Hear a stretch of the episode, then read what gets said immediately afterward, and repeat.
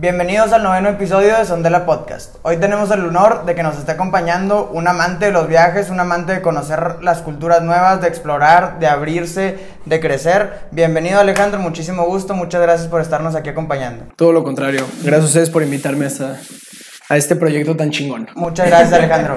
David, gracias. bienvenido también. Muchas gracias, mi Diego. Muchas gracias a todos por los que nos están escuchando, los que nos están viendo. Viene muy buena esta plática llena de puras locuras acá del primo. De un viajero por, por naturaleza. Cuéntanos un poquito, Alejandro, ¿cómo empezaste a viajar? ¿Qué es lo que haces tú? ¿Cómo te gusta? Todo esto. Pues de entrada, este, mi vida, o sea, toda mi vida ha sido muy nómada. Constantemente me he estado mudando, ¿no? Y me he mudado solo, me he mudado con familia, me he mudado con una prima, me he mudado con mi hermano. Entonces como que ese constante como ir conociendo gente nueva y demás, pues te abre el apetito de querer viajar, ¿no? Obviamente. Y ya cuando cumplí 18 años ya decidí hacer el, el viaje de verdad, ¿no? Así de que la locura. Y fue cuando arranqué el, el viaje que me eché de un año y medio, casi dos años, este, en Asia, en Europa. Este, fui un poco de África, eh, 18 países en total. Y ya llegó un momento donde dije, ya, ya es momento de volver. y sentar cabeza, ¿no? Pero sí, este, siempre, siempre me ha gustado y me ha llamado, me ha llamado mucho la atención este, los viajes. Este, también soy apasionado de la fotografía, entonces como de que ver cosas nuevas y intentar plasmarlos en una imagen, Claro. te abre esa- esas ganas. ¿no? Y como que cada lugar también tiene su esencia y capturarlo es, es, es algo, me imagino, que te, que te guste mucho. Me apasiona. Y, y se ve reflejado también en la forma como viajo. O sea, normal, no es como de que voy a un lugar y me quedo en un hotel y demás. No, tipo, siempre busco vivir la experiencia, ¿no? Por ejemplo, en Noruega, este, me quedé con una familia por cinco días. Ahí, en su casa, hecha de madera, en un fiordo. Este, era una señora, su esposo y su ¿Qué hijo. es, qué es un fiordo? Para los que no sepan, ¿nos puedes Es, explicar? es la, sí, es cuando se encuentran eh, el mar, este, con dos montañas curvadas, así, cluc, y se llena hasta la mitad de agua.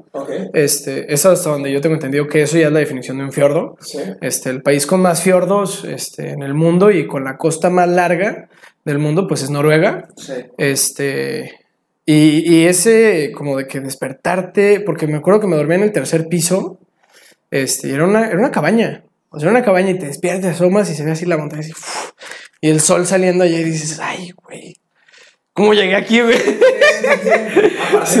con, con locales, me imagino que fue una experiencia. completamente diferente, completamente diferente. O sea, no fue, porque en Islandia, este, de ahí yo me fui a Islandia y en Islandia no, no estuve con locales. Renté una camioneta y le di la vuelta a Islandia y me dormí en la camioneta y salías a ver las estrellas y demás, ¿no? Este, pero cuando vives con locales, o sea, cuando tú vas con un local, es completamente diferente. O sea, me llevaron a una caminata y me contaron leyendas de vikingos. Este, me enseñaron un lago donde supuestamente en el fondo hay una corona vikinga de una no sé qué. O sea, encuentras y descubres un chorro de cosas y logras como de que admirar y disfrutar más ese entorno.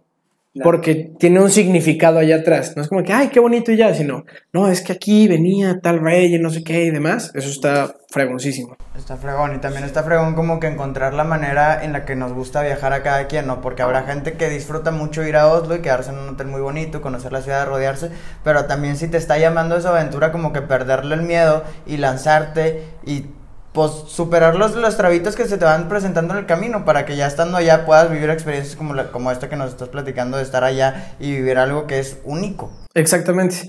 Sí, y yo también hay que tener en cuenta la edad. Sí. cuando viajas. Digo, es lo que yo, cre- lo que yo creo.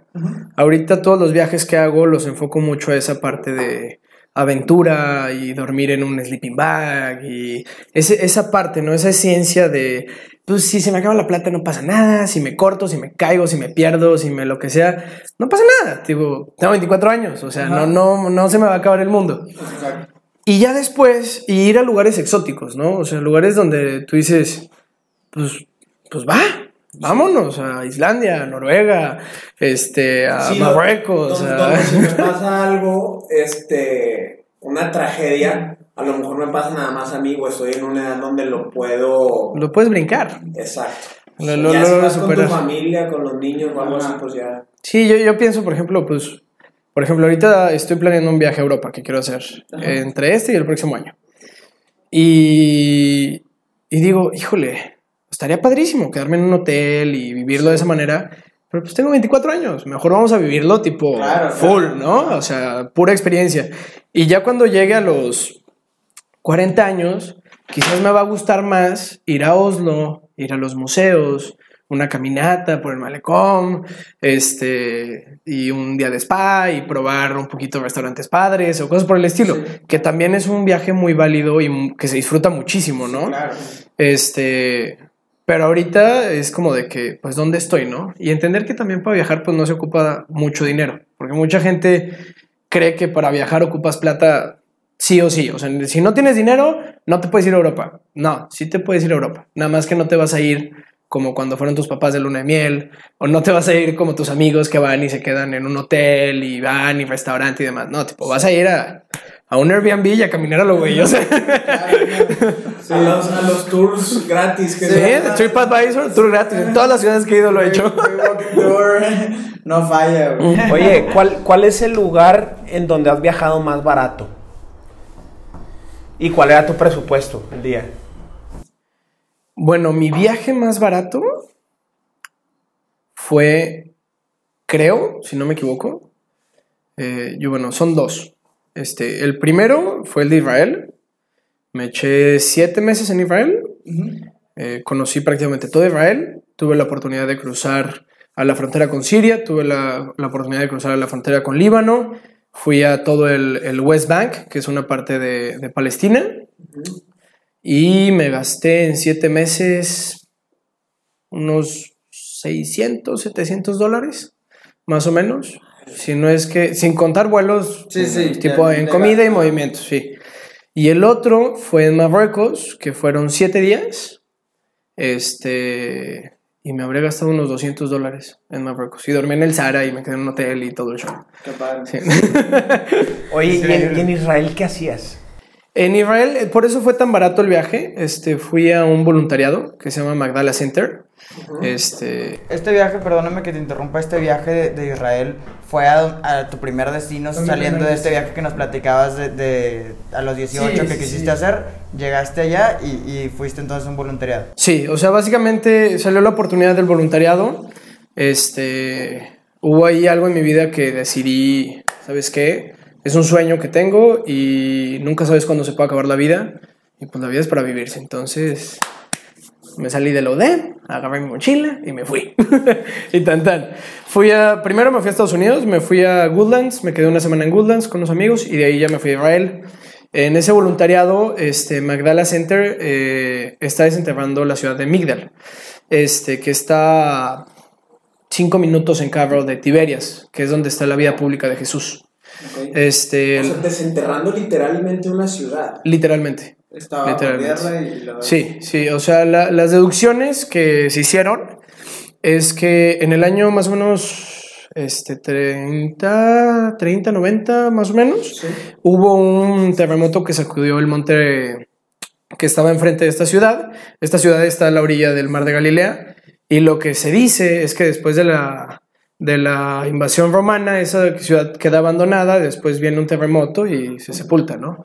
Yo tuve la oportunidad de sacar monedas del primer siglo, tuve la oportunidad de sacar cerámica, este, lo más padre fue una, como una jarra de bronce y la empiezas a sacar y dices, ay, bueno, es, es espectacular, la sensación es, es espectacular. Wow. Este, si alguien ha ido a Magdala y, y- y- y ha tenido esta experiencia, este, ese tipo de cosas así como de que raras, se disfrutan demasiado.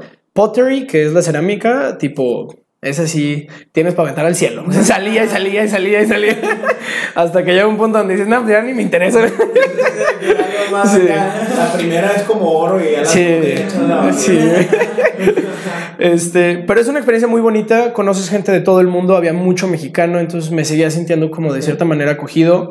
Este, entiendes un poquito la cultura este, de los musulmanes, entiendes otro poquito de los judíos, te dan la oportunidad de viajar todos los sábados y los miércoles nos llevaban a una ciudad y a otra ciudad y tienes muchas experiencias muy, muy padres. Este, yo fui el último voluntario gratuito este, el siguiente ya tenía que pagar este, algo para vivir esa experiencia, ¿no? Por eso a mí me salió tan, tan barato, porque pues yo iba, trabajaba y me daban hospedaje y comida.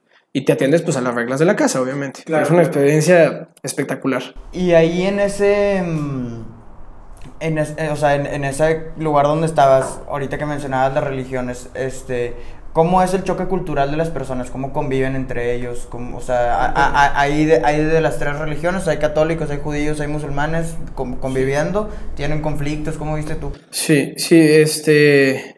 Es un tema bien delicado. Literalmente- delicado también se hace interesante. Sí. Pues mira, ahí hay un gran problema. Este, esas tierras han pasado por una cantidad de imperios, romano, otomano, hebreo, este, pues bueno, el- el- antes de, de que llegara el rey David a esas tierras, pues ya había, este, otros, Sí, otros, o sea, el, el que llega ahí, que no alcanzó a llegar, fue Moisés. Este, pero ya cuando se hace un reino, pues ya viene siendo el rey David, ¿no? Hace Sí. 3000 años. Este, pero ya había otras civilizaciones ahí. Yo no me acuerdo el nombre, se me olvidó el nombre. Este, creo que empieza con S. Llegan los hebreos y pues acaban con ellos y se, se instalan, ¿no? Y después llegan los griegos y, eh, se instalan. Y llegan los romanos y después los otomanos y bla. Es mucho cambio. Entonces después viene la Segunda Guerra Mundial. Este, y Inglaterra bien fácil agarra toda esa zona y, y la parte en pedazos. Y ya, esto es para los árabes, para los árabes, para los árabes, para los árabes y para ti, para los judíos. ¿Qué parte les dan de los judíos? Viene siendo Israel. Este, obviamente les dan Jerusalén, que es donde está este, el muro de los lamentos. Encima del muro de los lamentos estaba eh, el, el- el segundo templo de Jerusalén. El primero de- también lo deshicieron, creo que fue el Imperio Otomano, que llevó, y ahí es cuando se pierde el arca de, eh, el arca de la alianza. Este, pero bueno, les dan como esa zona. El único detalle es que encima del muro de los lamentos está el, el domo eh, de oro. Este, ah, se me olvidó el nombre de esta sinagoga. Está una sinagoga que tiene, digo, está una mezquita que tiene un domo de oro. Ok, sí, sí. Este, y esa es la segunda mezquita más importante este, para los musulmanes. Entonces, como que, ah, pues sí, es de los dos muy importantes. En medio de esa mezquita está la piedra fundacional. Este, de esa piedra es importante para todas las religiones. Bueno, para la mayoría de las religiones. Ajá. Este, entonces, por eso el muro de los lamentos, porque los judíos se quieren acercar ahí. Este, pero los judíos no pueden entrar. Ah, los de- Solamente los musulmanes pueden entrar este, a, a esa mezquita. Entonces, pues para los católicos, para los cristianos, para cualquier religión, la piedra fundacional es súper importante, que es donde iba a sacrificar, si no me equivoco, fue Abraham, a su hijo. Ajá. Abraham, sí, esa es la piedra fundacional, ¿ok? Y ahí está. Oye, te, te tocó ver eso, te tocó estar ahí. Ahí sí, pero sin entrar. El muro del lamento. Sí, no, yo sí subí, yo sí, yo sí entré a la, a la explanada. Ajá. Este, el muro de los lamentos se cuenta que es como la pared de una de las cajas que Ya. sostenían el segundo Ya. este templo de Jerusalén. Pero sí, vives una cantidad de cosas y aprendes un montón de historia y de religiones y demás. Jerusalén es impresionante. eh, The Old City, que es la parte central, está partida, punto. O sea, está partida en cuatro. Aquí hay musulmanes, aquí hay católicos, aquí hay cristianos, aquí hay judíos. Este, punto. O sea, no, no es, o sea, cambias de barrio y va cambiando. Y sales de la ciudad y vas a la zona musulmana y, ah, eh, Jerusalén, te cruzas al lado judío y dices, ay, no. Te sientes en un lugar de millonarios, ¿no? Este, y así es, es impresionante. Yo vivía en Tiberias, este, que es una ciudad ortodoxa, estrictamente ortodoxa. Entonces, ya sabes, empieza el Shabbat y El Shabbat, que es el sábado. Es el sábado, ellos, sí. Que es religioso, no pueden dar más de ciertos pasos. y- es estricto. No pueden cortar papel, no pueden dar cierta cantidad de pasos, no pueden co- cocinar. Este tipo, básicamente es te quedas en tu casa Y y al punto. baño no pueden. Este, Ah, eso sí pueden. Este, entonces yo iba a trabajar el viernes en la, en la mañana y cuando regresaba, porque no estaba en la ciudad, Magdala estaba a las afueras, Sí. Pueblo fantasma. Todo vacías las calles y demás. Silencio. Impresionante, sí, impresionante. Después viene este, una festividad muy importante para los judíos, que literalmente se cierra todo. Y ciudades como Tiberias, que es ortodoxa, muere. O sea, se va. No, no hay nadie en la calle. Y ves a judíos así con sus bolsitas revisando que nadie salga, que nadie haga ruido, etcétera, etcétera, ¿no? Es, es impresionante como vivir todo ese tipo de cosas tan de contraste y descubres otras religiones. Por ejemplo, yo, uno de los señores que trabajaba ahí en Magdala, este, era árabe. Y siempre dices, es árabe, pues en automático pues es, es musulmán. Este era árabe católico. Y hay como todo un grupo de árabes católicos, ¿no? Este, y es diferente, porque ellos no soy. Ya ves que cuando dices el credo, es soy apostólico, romano y no sé qué. Bueno, hay muchos tipos. Eso es lo que nosotros conocemos, pero también están los ortodoxos y también están los griegos y también están los árabes. Y es lo mismo, o sea, todos somos católicos, pero se funciona un poquito diferente y viven la religión de una manera un poco diferente. Este, sí, eso a mí cuando me empecé a ver que el credo lo dicen diferente, la misa la hacen diferente, o sea, que es una manera diferente de vivir la religión, pero somos católicos todos, este, me saqué de onda así.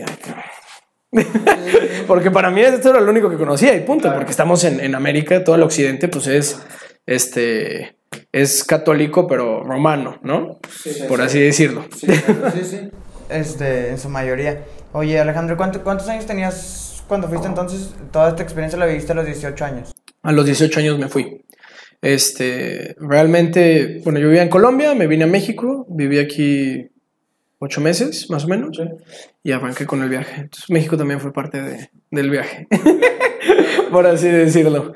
Este, pero sí, a los 18 años me fui a Israel, siete meses, y después me fui a Madrid, este, en Madrid estuve una semana, después me fui a Marruecos, en Marruecos estuve una semana. O sea, estabas en, en Israel, está en Asia. Sí. Y te fuiste a Madrid y luego que está en Marruecos. Y, luego, Marruecos que está en el norte de África, ¿verdad? Es correcto, es correcto, sí. Ya de, de, Marruecos me regreso a Madrid, estoy un par de días en Madrid y de ahí me voy a Lisboa. Este, allá tenía una prima, esta nanita, que me echó la mano y otros dos primos, Manolo y Juan Esteban, este, y se me acabó la lana. se me acabó la lana ya cuando llego a Lisboa. Este, ya me quedaban 180 euros. Este, que se hacen milagros con eso, ¿no? Pero ya tipo ya, o sea, ya no tenía vuelo de regreso, no sabía qué iba a hacer. Ahora sí, ya andabas de cuenta chiles. Era que ya cualquier cacahuate no, lo divido para... Desde, desde que me fui de Israel fue... O sea, yo en, en Madrid me quedé en un Airbnb, iba al Soriana, bueno, no en Soriana, no me acuerdo el nombre, un súper. Era el día. Y compraba. Es el día, ese se llama en español. ¿Día? bueno, iba ahí y compraba la caja de, de, de que de barritas energéticas y los juguitos y se me antojó una cerveza y iba a McDonald's a comprar una cerveza porque era más barata, güey. Este, y, en, y en Lisboa fue lo mismo. En Lisboa era, me metía y compraba un baguette y abría. En, en, McDonald's la cerveza es más barata que en el súper. Mm. Depende, porque el problema es que todas las cervezas las vendían, no es como en México que te venden la latita. No, la, tota, sí. Sí, o sea, entonces en McDonald's te servían un vasito así de cerveza con tu comida y una hamburguesita de, de un euro. Entonces te gastabas, no sé, tres euros y ya te tomabas una cerveza a mediodía, te echabas este, una hamburguesita y tan, tan, ya aguantas hasta la noche, ¿no? Yo el último viaje que hice fue, también estaba por Europa y no, qué bárbaro. Me compraba una barra de pan, güey, que me duraba, no sé, dos o tres días y un peanut butter y con eso estaba al otro lado. desayuno, comida y cena, sándwiches de peanut butter. Sí, sí. No, el McDonald's era la gloria, güey. Hoy toca McDonald's. Oye. Hoy andamos generosos. y hazme el combo grande. oye, oye, de hecho, qué, qué interesante esto que, que, que mencionan, qué chistoso. Porque yo cuando estaba también en Madrid y iba a tomar mi vuelo a, a, a Dinamarca porque iba a hacer los fiordos que yo fui a los fiordos porque vi tus fotos. Yo vi tus fotos y dije, madres, primo, yo quiero ir ahí, yo quiero tener la foto en, el, en la piedra esa cuadrada, la piedra que está en medio de las dos montañas. Increíble, ¿verdad? Sí. Claro que tú fuiste en época no turística y fuiste a ver el amanecer y estuvo mucho mejor que a lo mejor que la vez que yo fui, pero cada vez tienen lo suyo. Pero me acuerdo algo bien interesante que me dijiste que yo estaba bien asustado porque pues yo también era low budget para viajar y la gente me decía, ¿cómo que vas a ir a Noruega? Noruega es el país más caro de toda Europa, que sí lo es. y, este, y yo creo que de todo el mundo. Pero te dije que tenía yo esa inquietud de que es que cómo lo voy a hacer con el dinero y así. Y me dijo, mira primo, los lugares que vas a ir a visitar, no te va a importar comer sándwich 10 días y dormir en donde sea. Porque lo más chido es lo que vas a ir a ver, las montañas, las vistas y todo eso. Y vaya que sí lo es. Sí, sí, sí. A veces nos confundimos. Nos confundimos que se ocupa plata. O sea, necesitas el vuelo. Eso es lo más caro. Una vez tienes el vuelo y llegas al lugar, eh, todo se va acomodando. Es la realidad. O sea, obviamente tienes que ir con un plan de viaje y saber qué quieres hacer y ser un poquito también coherentes. Sí, sí. Este, pero sí se puede sacar un viaje adelante. O sea, yo en Noruega, yo llegué a Oslo, de ahí me fui a Stravanger, después me fui al otro que ya no me acuerdo cómo se llama el nombre. pero tipo, sí, sí fue un Bergen. buen recorrido. A ver, A Bergen también fui. Fue un buen recorrido de la parte del sur de, de- de Noruega. Y yo dormía en el carro con mis tres amigos, ahí, Santiago y Eduardo. Nos dormíamos en el carro y un par de noches sí paramos en hostales. Impresionante la cultura de que llegas, ya cerró la oficina. Si te vas antes de las 10 de la mañana, deja tu sobre aquí. Tanto cuesta la noche. Y yo, Órale. ¿qué? ni una persona checándote, ni una persona nada. O sea, tú ibas, te acostabas, te despertabas, ponías la plata en un sobre, la metías y vámonos. te ibas. tan, tan. Impresionante. Oye, y dicen que allá en Noruega está el tren más bonito del mundo. Sí.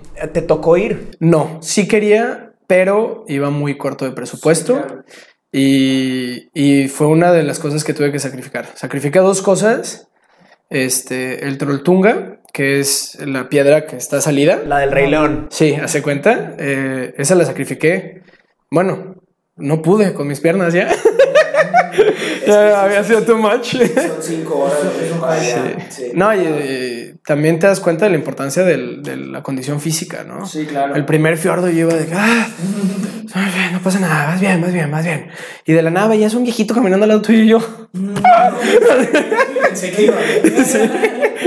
Este, pero el Tortunga lo cancelé y, y dijimos no. Este, y decidí quedarme más tiempo con esta familia.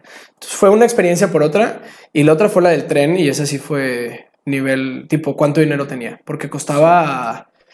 Híjole, no te quiero decir mentiras, pero si eran unos 200, 300. 300 coronas, sí. Sí, no, de dólares. Pues. Pues sí, o sea, son euros, pero es la moneda Sí. allá, ¿no? Allá tienen, no, allá tienen, la moneda son coronas. Sí. Sí, son coronas. En Dinamarca, Noruega y Islandia es corona.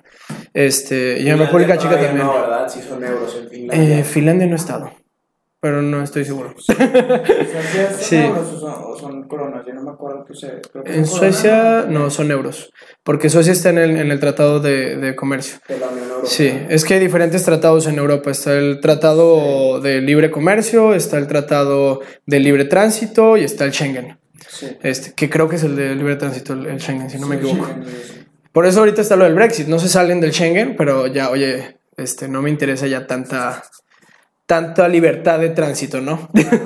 Oye, Alejandro, ¿y cómo, cómo fue el trayecto de, de, de los cambios de continentes? O sea, que, que, que- que fue un impacto muy duro para ti como que ver culturas tan diferentes o cómo, o sea, cómo lo viviste. Sí, hay, hay que tener cuidado.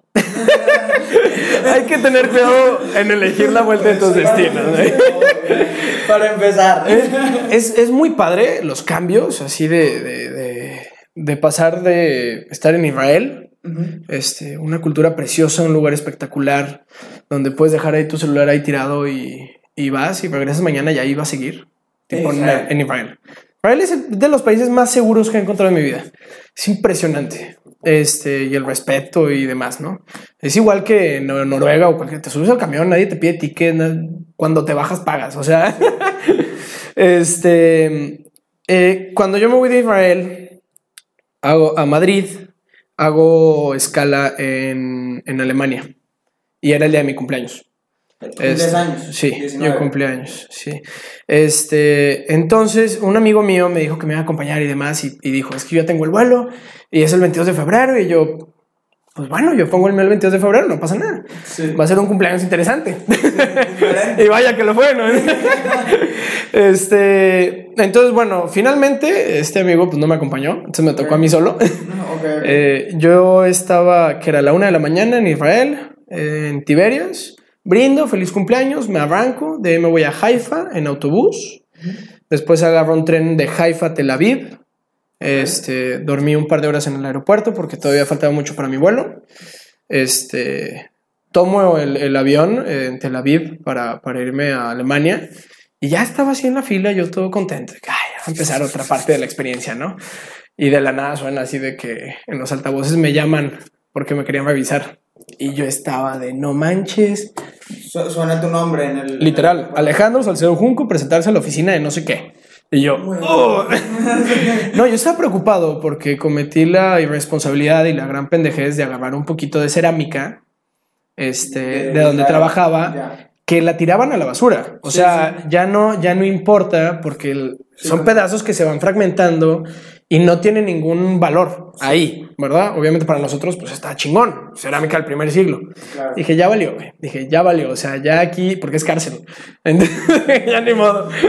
Ya, me llegan ahí y me dicen, eh, ¿de dónde eres y a qué viniste? No, pues soy mexicano este, y vine en voluntariado.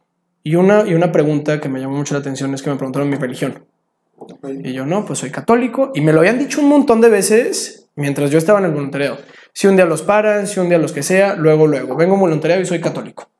Este, y eso tiene una relevancia para ellos, por alguna razón. Obviamente yo iba con manga larga para cubrir el... este, total, eh, me dicen, bueno, te tenemos que interrogar, ¿prefieres en español o en inglés? Y yo, no, pues en español. Digo, aquí no me voy a equivocar, sí. sí, entonces ya me traen una, una, una traductora y no, el, el gran problema es que yo tenía una Palestina, una Palestina este, de lino que solamente se consigue en Palestina, supuestamente yo no sabía. Este, tenía un, un, candelabro, un candelabro así medio rarito de bronce y unas cositas así como de Palestina, que había cruzado varias veces y había comprado. Y yo yo la compré en el mercado de Jerusalén. Yo la compré en el mercado de Jerusalén. Yo la compré en el mercado de Jerusalén y punto, ¿no? Y de ahí no me sacan. Y de ahí no me sacan. Y ya me dejan ir y de que corriendo, o sea, me metí al avión, fue el último en subirme. Tipo, ya estaba así la señorita que va a venir o no va a venir. ya me subo al avión y voy a Alemania. En Alemania llego, saco mis dos pasaportes, colombiano mexicano. ¿De dónde viene? De Israel. ¿Y a dónde va? A Madrid. Y después, a Marruecos. Y después, pues me voy a regresar y voy a ver a dónde más viajo. Y ya que lo pones en contexto, un güey mexicano, colombiano, que viene a Israel, que va a Madrid y después a Marruecos, el mayor exportador de, de drogas ahí en Europa, y después se va a regresar a, otra vez a Madrid, pues está medio raro, ¿no? Por eso digo que hay que tener cuidado los brincos que haces. Y ya me interrogaron ahí, estuve un par de horas en interrogación y estuvo bastante pesado. Primero un señor grande. ¿Y qué haces? ¿Y, eres, y odias a no sé quién y no sé qué? O sea, fuerte.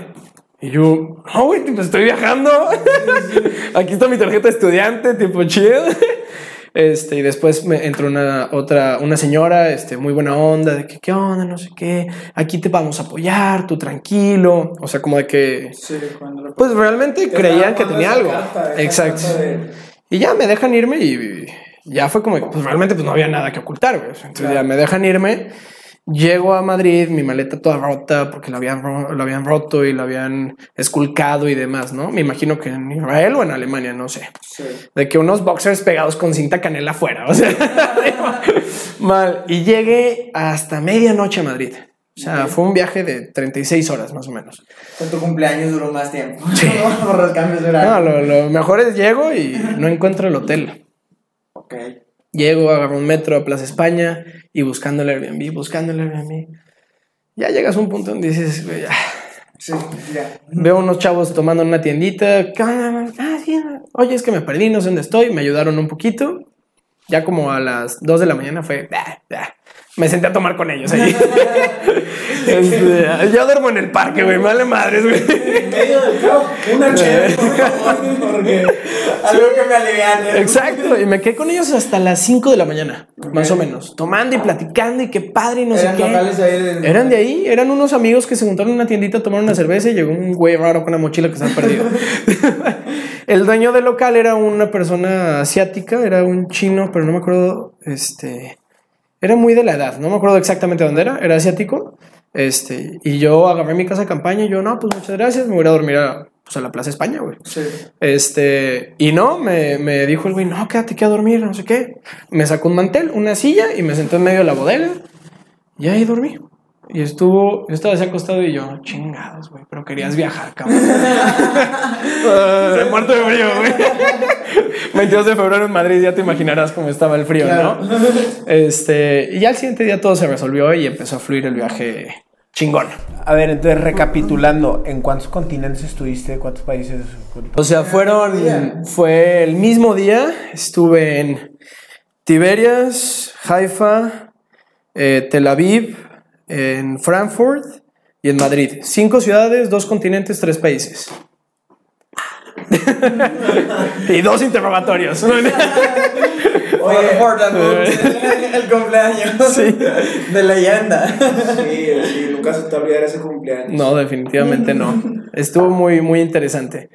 Este, y ya después, pues lo que te digo, fue a Marruecos, padrísima la experiencia, una experiencia impactante, o sea, dormir en el desierto del Sahara y las estrellas espectaculares y vas en el camello y todo eso es muy, muy, muy, muy padre. Este, y ya después ya me regresé a, a Madrid y después a, a Lisboa, este, que fue cuando ya se acabó el, el budget. Tomaste el vuelo de regreso entonces. Este. No, no tenía vuelo. Tenía 180, 130 euros Ajá. y no tenía vuelo de regreso. O sea, estaba estancado, güey. No, Sí, podía, sí. no tenía ni para regresarme. güey. O sea, la única era ir al aeropuerto y tipo, ¿me quieren deportar? este, ¿o qué hacemos? Y preciso me escribe un amigo, este, güey, estoy en Londres, conseguí una chamba, te vienes. Tipo, ¿te quieres venir? Y yo, güey, mañana llego. Me metí, 120 euros, me salió el vuelo cuando normalmente salen en 15, 25 euros. Me salió carísimo, no sé si era la fecha o la urgencia o qué onda, pero me salió carísimo. Este, llego a Londres con, ya después de que comí y esto y demás, cambio los euros por pounds y tenía 10 libras, güey. Ahora ahí sí estaba ya de, Sí. güey, tengo 10 libras. Ojalá no me esté madre mi amigo. Ahora sí, ya me quedan 10 libras. Güey, ¿qué haces con 10 libras? O sea, No, aparte Inglaterra. carísimo. comida, güey. Entonces yo agarro mis 10 libras, les voy a hacer rendir, güey, al bolsillo y, y llegué a la estación de King Cross, agarré mi mochila, mi otra mochila, mi otra mochila y me fui caminando de King Cross hasta el Camden Market, que es donde conseguí trabajo. Y allá en Camden Market llegué, que eran las 10 de la mañana. Este, me ofrecieron trabajo, dos lugares diferentes. Entonces dije, ah, no, pues déjalo checo, a ver cuál me conviene más, pendejamente. Este, porque como fui a hablar con el otro, este me dijo, yo ya no te he hecho trabajo entonces. Y entonces el de, el de comida mexicana me dijo, ah, ¿le pediste a él? Ah, pues yo tampoco. Porque hay como rivalidades, ¿no? Son mercaditos de comida. Y yo ahí de, no, güey, tipo, si quieren con los dos, güey. Este, y dije, a la chingada. O sea, mi amigo trabajaba en, en Arepa y dije, güey, o sea, si no hago algo, o sea, no me voy a caminar y a turistear, güey. Tengo 10 pounds. Sí, sí, tienes que generar sí, y agarré mi mochila, la puse atrás del lugar y le dije, está bien, no me des chamba, pero quiero ayudar a mi amigo. Y me cambié la playera y, y empecé arepa, arepa, delicious, no sé qué. y me puse a gritar y no sé qué, y a vender arepas y ayudar. Y el güey me dijo contratado. Como a las tres horas de trabajar gratis, contratado. Y cuando acabó la noche, güey. Jugado. pues ¿qué más haces? güey? O sea, ya, ya no hay de otra, güey. Y ya llega la noche, mi amigo me dice, ¿te puedes quedar a dormir conmigo? Este, trabajé 10 horas ese día y me dieron 7 pounds la hora. Entonces pasé de llegar con 10 libras a acabar el día con 80 libras en el bolsillo. Y de ahí en adelante fue jale y trabajo y trabajo y trabajo y arriba. trabajo y trabajo y sí, y allá pagan por hora. Ya. Entonces, si te echas 15 horas trabajando, güey, no hay pedo, güey. o sea. y de allá, de ahí junté lana. Y junté lana y, y, y fue cuando hice el viaje de, pues, de Noruega y de Islandia, Francia, Escocia, España, eh, República Checa. Ahí me he hecho un, un buen trip. ¿Cuánto tiempo estuviste por allá?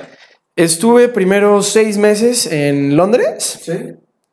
experiencia padrísima, una experiencia muy bonita porque estás viviendo el día a día. Conocí gente maravillosa, este, que todavía estoy en contacto con muchos de ellos. Este, también mucho mexicano, mucho venezolano, mucho colombiano.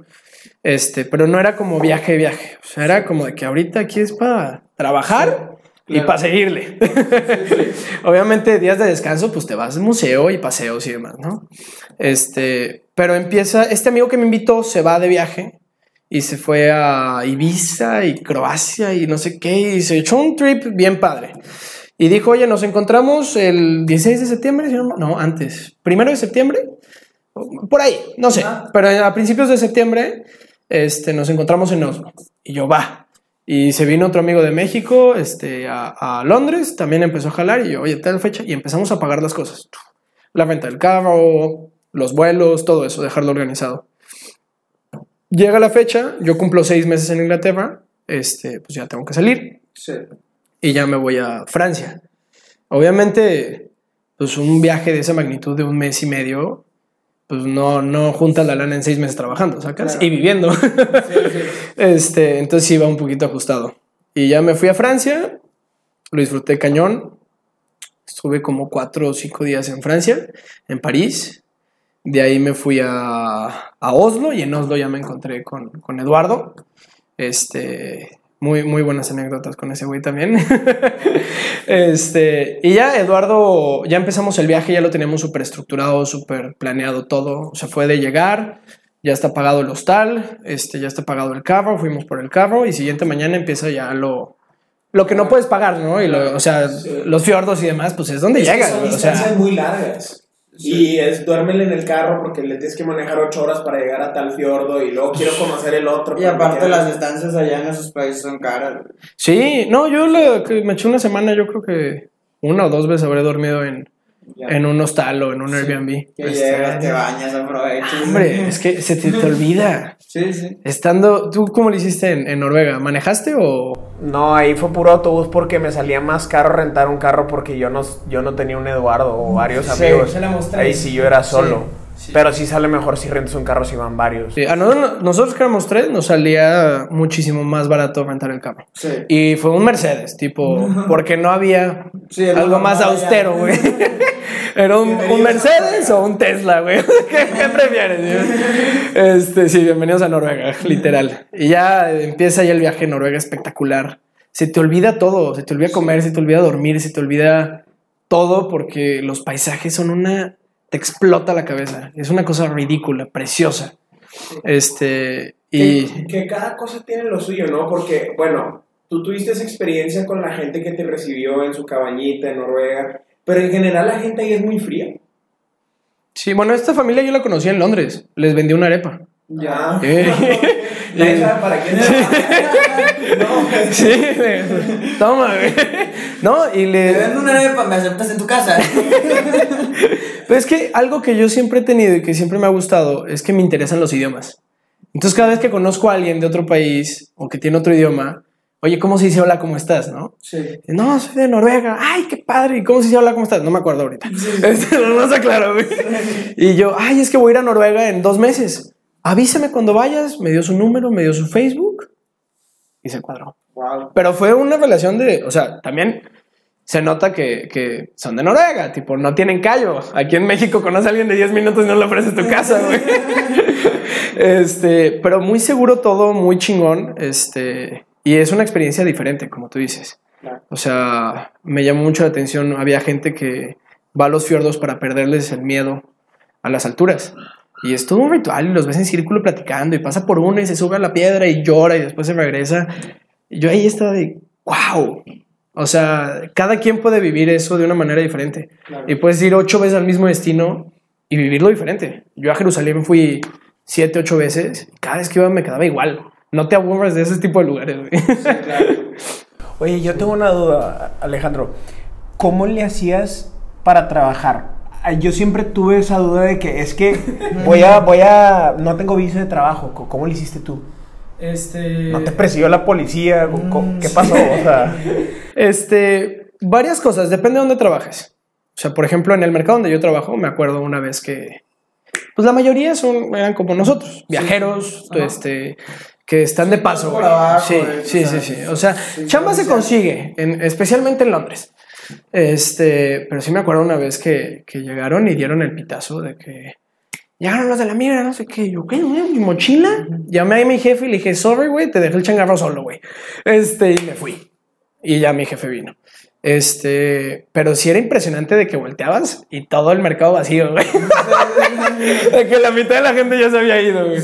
Este, también hay que entender que no es como, no es el, el sueño americano de ir y trabajar de una manera ilegal y, con- o sea, eres, vas de mesero y, de cosas. Exacto, sí. Entonces está, está muy padre. Ya después este, entré a trabajar en un restaurante. Eh, ahí sí ya se hicieron temitas un poquito más, más delicados porque tenía que tener seguro y tenía que tener varias cositas.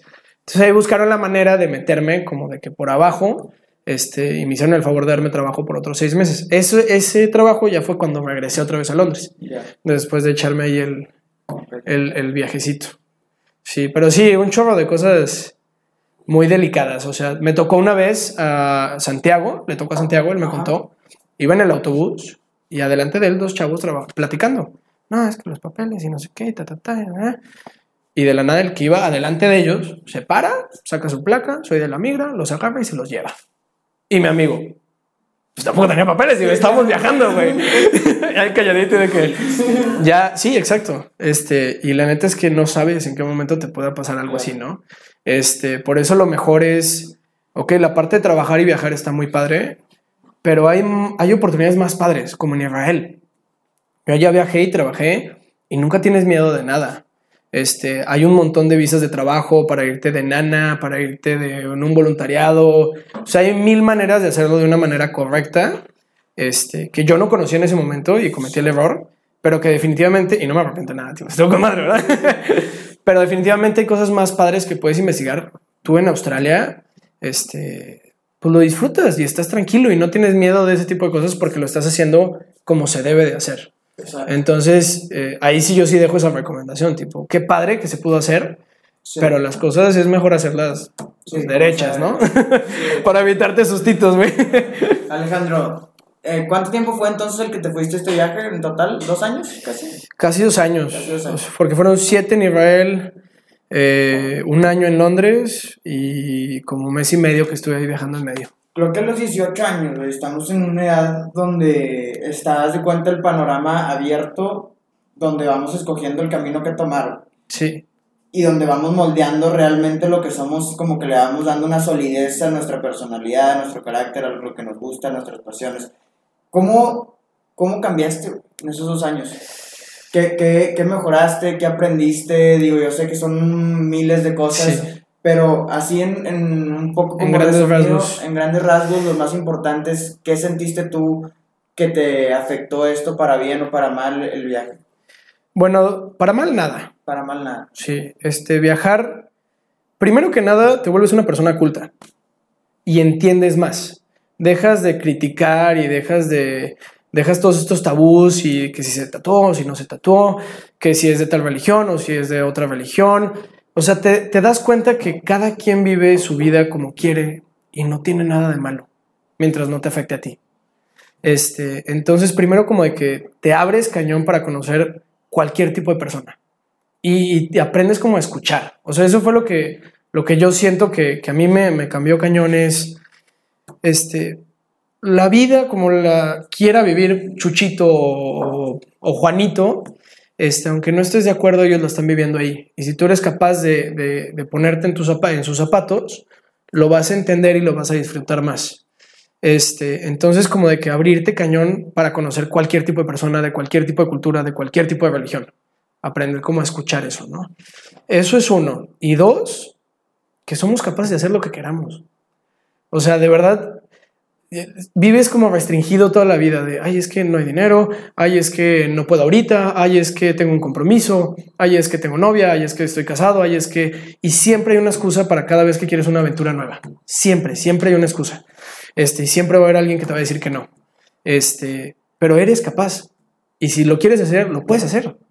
No necesitas plata, no necesitas la aprobación, no necesitas, o sea, y el que realmente quiera estar contigo va a tener ese mismo respeto por tú quieres vivir tu vida así, ¿no? Entonces, todos los problemas los puedes resolver, todo tiene solución.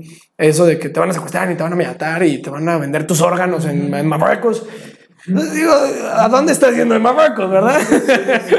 este, es lo mismo que la gente piensa cuando vienen a México, van a llegar y balaceras y te van a secuestrar. Pues no, güey, o sea, no, no, esa no es la realidad. Sí. Entonces, como de que quitarte esos miedos y darte cuenta que tú lo puedes solucionar.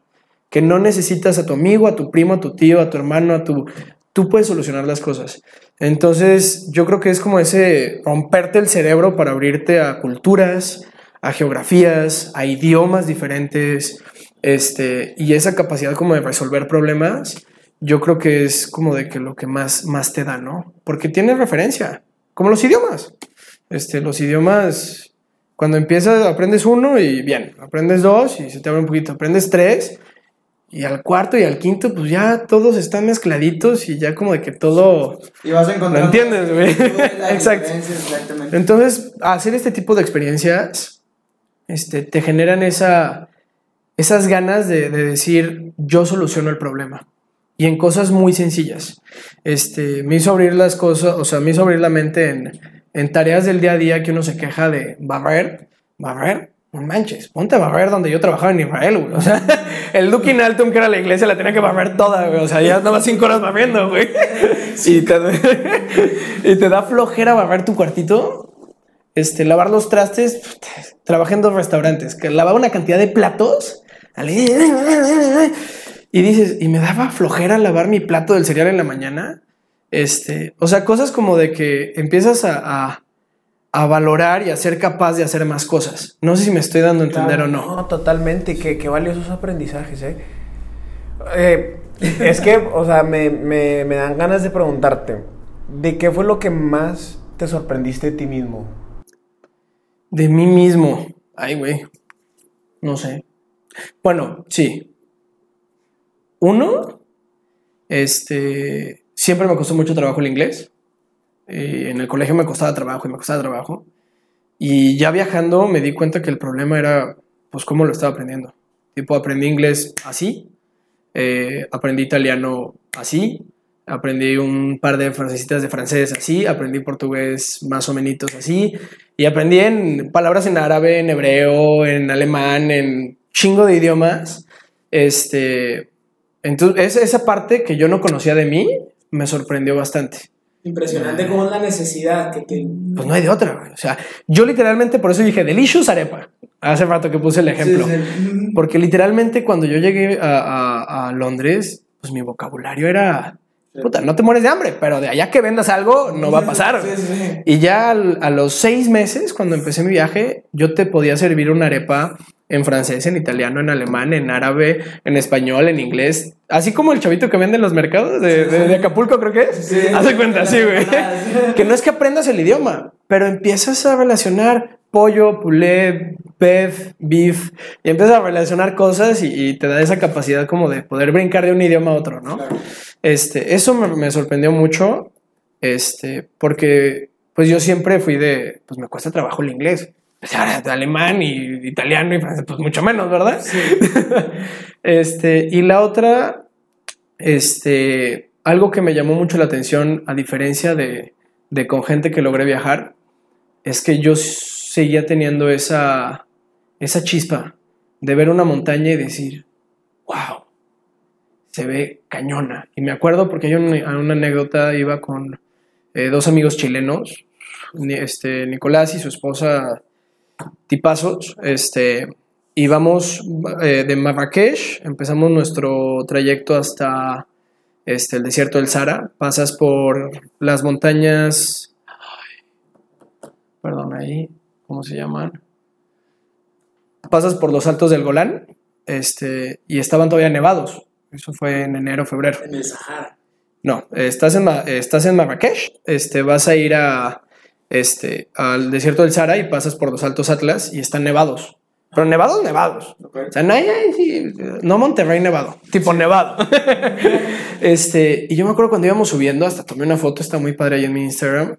Este, y veo así todo nevado y las montañas y después todo así como desierto y digo, ¿qué es esto, güey? O sea, esto, esto no es, no es normal. un desierto, una montaña nevada. Sí, sí. Digo, no era, no era así pura arena abajo, pero era desértico el paisaje y después entra la montaña y después todo nevado y cambia todo ser blanco. Y mi amigo chileno, ah, pues es que eso lo veo muy seguido en Chile. Este, yo, puta, pues yo no me cansaría. Y la neta es que nunca me cansé de, de, admirar cada paisaje, cada lugar, la aurora boreal, ver la aurora boreal en la noche, fue algo espectacular. Despertarme y abrir una casa de campaña de cobijas en medio del desierto del Sahara y ver así el sol saliendo. Es de, mira, hasta me dice. Este, cada, cada lugar tiene lo suyo y cada lugar este, te tienen que sorprender. Y muchas veces la gente se. Ya, ya viajé, ya conocí y te dejas de sorprender. Cada vez que voy a casa de mi mamá y voy viendo las montañas de la Huasteca, digo, qué fregonas montañas. Aunque las veo todos los días, me siguen encantando. O sea, y esa, esa chispa de sorprenderte, siento que mucha gente lo pierde y normaliza las cosas. Y muchas veces creo que es como por el hecho de sentirse como nada me sorprende. O sea, tipo, sí, yo ya viajé. No, o sea, cada detalle te tiene que sorprender, cada animalito, cada paisaje, cada todo, para que disfrutes realmente pues, la vida y los viajes, ¿no? Y aparte de eso se trata, o sea, de, de, de esos momentos, como decías tú, de, de, abrir esas cosas. O sea, yo sé que, eso, o sea, al final de cuentas, la vida se trata de esos momentos, de sentir eso, de, de esa conexión del lugar en donde estás, del ambiente, de todo esto no se trata de las cosas, no se trata de lo que podemos tener, de lo que podemos lograr profesionalmente tanto, o sea, esta es la vida, esta es la vida y es lo que descubres viajando y es algo que me gustó mucho ahorita que lo estabas platicando. Felicidades por también por aprender tantas cosas, por compartirnoslas también, muchas gracias. Este, es algo muy muy fregón. Sí, la verdad fue bueno, esa en, en, específico fue una experiencia muy bonita, pero este sí, hay, hay, que, hay que pensar mucho y hay que reflexionar mucho en cuanto a cuánto te sorprenden las cosas, porque obviamente tú dices, me eché 18 países en, en dos años y y suena padre, pero lo que tú sientes, lo que es para ti realmente es, güey, viví un amanecer, güey, probé una comida diferente, este, conocí tal cultura, conocí tal persona. Y eso es algo que, que se te queda. Porque lo demás es para, pues para pantallar, güey. O sea, hice esto y fui acá y no sé qué. No, tipo, realmente esos detallitos, si tú les pierdes la, la admiración, pues ya se deja de ser especial eventualmente, ¿no?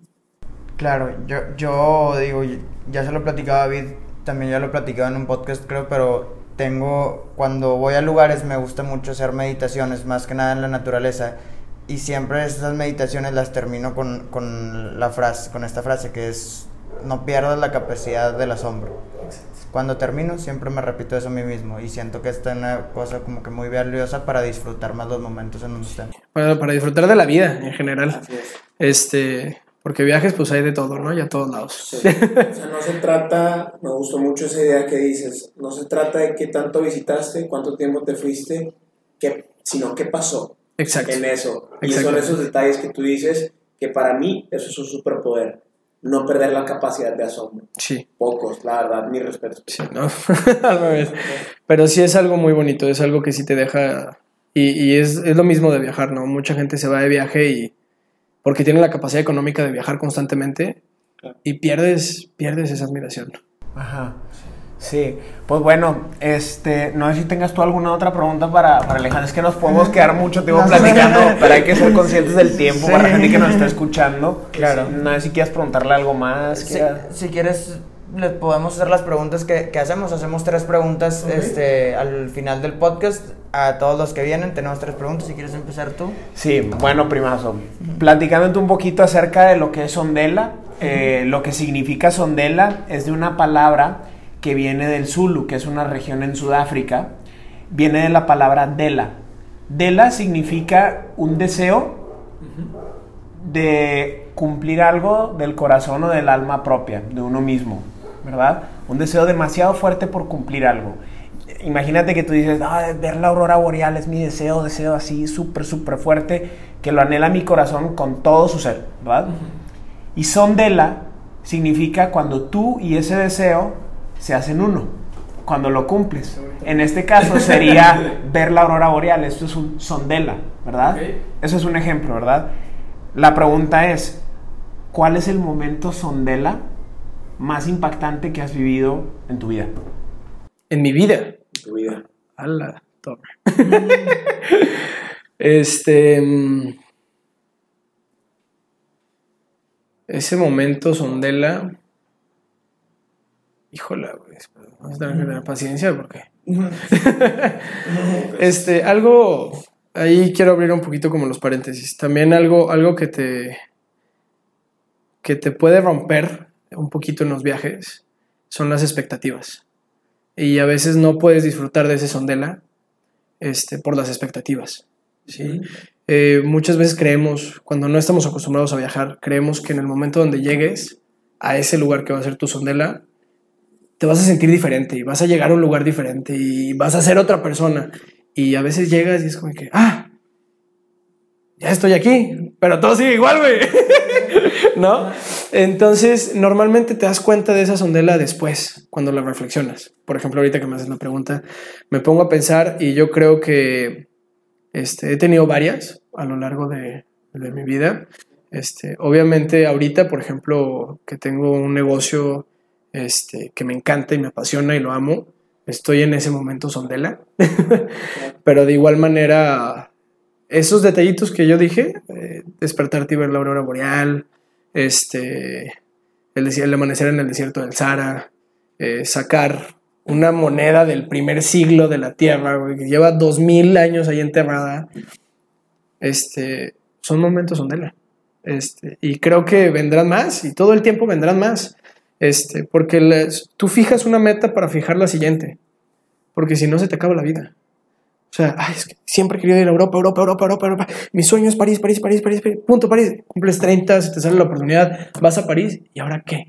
Sí, y perdiste todo lo del... Exacto, sí. Entonces, y deja de tener sentido tu vida. Entonces tienes que tener un poquito de...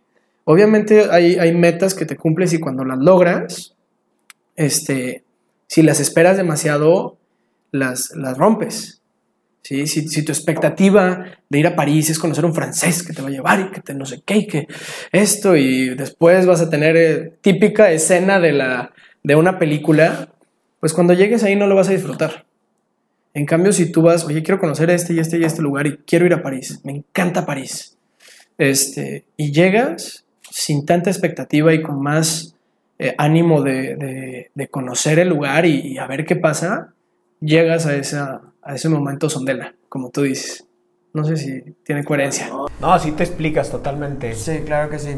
Oye Alejandro, la segunda pregunta que te tenemos es, si ahorita te dijeran que te queda tiempo para tener una experiencia más, una aventura, un lugar que quieras conocer, algo con lo que no te puedas ir de este mundo sin haberlo hecho, ¿qué sería? Se me hizo el pelo. este, pues elegir una sola cosa está difícil. Sería un viaje de cinco años. todo pagado. No, Este, híjola. Definitivamente sería un viaje. Definitivamente sería un viaje. Tengo un viaje ahí truncado que he querido hacer desde hace mucho tiempo. Eh, mi tirada es llegar a, a, Budapest y ya sabes, este, Suiza y los Alpes suizos, bajar a Venecia, después toda la costa croata, Bosnia, además, llegar hasta este, Turquía y después subir por el otro lado, ¿no? Rumania y demás. Eso es algo que tengo planeado desde hace muchos años y lo quiero hacer. No sé cuándo va a llegar el momento. Ya llegaría mi momento sondela. este, pero yo creo que eso sería uno de los viajes que sí diría. es el siguiente, ¿no? Es el que quiero, quiero tener. Si no busco un lugar como tal, este, busco una experiencia, ¿no? Y vivirlo así de en trenes y motos y demás. Es lo que me gustaría. Pero también otro que me llama mucho la atención es tu viaje de, Vietnam y me dejó, o sea, dije, ay, cabrón, tengo que hacer eso, güey. este, pero sí, sería una experiencia, yo creo que esa me llama mucho la atención. Y Japón, es un lugar que siempre he querido conocer. Japón. Eh, y a detalle, bien, o sea, conocer bien Japón. Nunca he ido, pero sí. pues qué belleza, sí, sí, sí. No, pues muchas gracias, este Alejandro. Antes de hacerte la última pregunta, pues queremos agradecerte por haberte, habernos regalado este tiempo y la oportunidad de poderte entrevistar. La verdad es que nos dejas con muchas lecciones y con ganas de, de conocer más y vivir más experiencias. Muchísimas gracias Alejandro, de verdad lo que, lo que podemos platicar en una hora a veces es como que limitado de, de, tantas experiencias, no, no del tiempo, pero muchísimas gracias por venir, por regalarnos tu tiempo, por regalarnos tus conocimientos, lo que has aprendido, tus experiencias. Todo lo contrario, gracias a ustedes por invitarme y por este, permitir ser aquí un interlocutor y escuchar, eh, conocerlos ustedes más a detalle y esta plática pues también estuvo muy bonita y qué padre que me dejen contar esto, ¿no? Y espero les sirva a todos los de Sondela. Muchas gracias, Alejandro. No, pues, Así un- será. Un placer. Pues ahora sí, la última pregunta. Imagínate que ahorita todo el mundo, las casi 8 billones de personas que hay, se acaban de conectar a este podcast. Todos te están escuchando y todos te están viendo. y solamente te están pidiendo que dejes un último mensaje. Todo lo que viviste, todo lo que has escrito, todo lo que has platicado con alguien, imagínate que te lo llevas contigo el día de mañana. No va a existir. Solamente este último mensaje. ¿Qué le podrías decir a la gente? Que todo lo que quieras hacer, lo puedes hacer. Sí, que, que hay que quitarnos esas barreras mentales. Este, y pensar que, porque si somos muy buenos excusándonos, ¿no? Que es lo que dije hace ratito. Este, pero yo sí le diría porque para cualquier tipo de, este, de situación hay, barreras mentales que uno se. Se- Llámese dinero, familia, ataduras, colegio, responsabilidades y demás. Este, todo lo que hagas va a estar bien, ¿verdad? Y si tú estás tomando una decisión de un viaje o de cambiar de trabajo eh, o de emprender un negocio, quítate las barreras y deja de ver el por qué no y empieza a ver el cómo sí. Eso sería este, una reflexión porque todo se puede, todo se puede, todo lo puedes hacer y no necesitas una familia de respaldo y no necesitas dinero de respaldo y no necesitas, todo eso se consigue, es más bien cómo, cómo hago que esto que es mi sueño se convierta en un sondela, se convierta en algo que ya pasó y que está presente. ¿sí? Es quitarte y arrancarte todo eso de la cabeza y, y hacer las cosas. Eso sería un mensaje que se dejaría a todos. Muchas Es un mensaje muy, muy valioso. Muchas gracias. Pues muchas gracias Alejandro, muchas gracias a todos por escucharnos, por conectarse aquí con Sondela. Eh, esperemos que les esté gustando mucho el contenido y vienen episodios súper buenos, súper buenas expediciones. Quédense con nosotros y muchas gracias por conectarse. Muchas gracias, Alejandro. Gracias a ustedes, gracias a todos. Gracias. Gracias.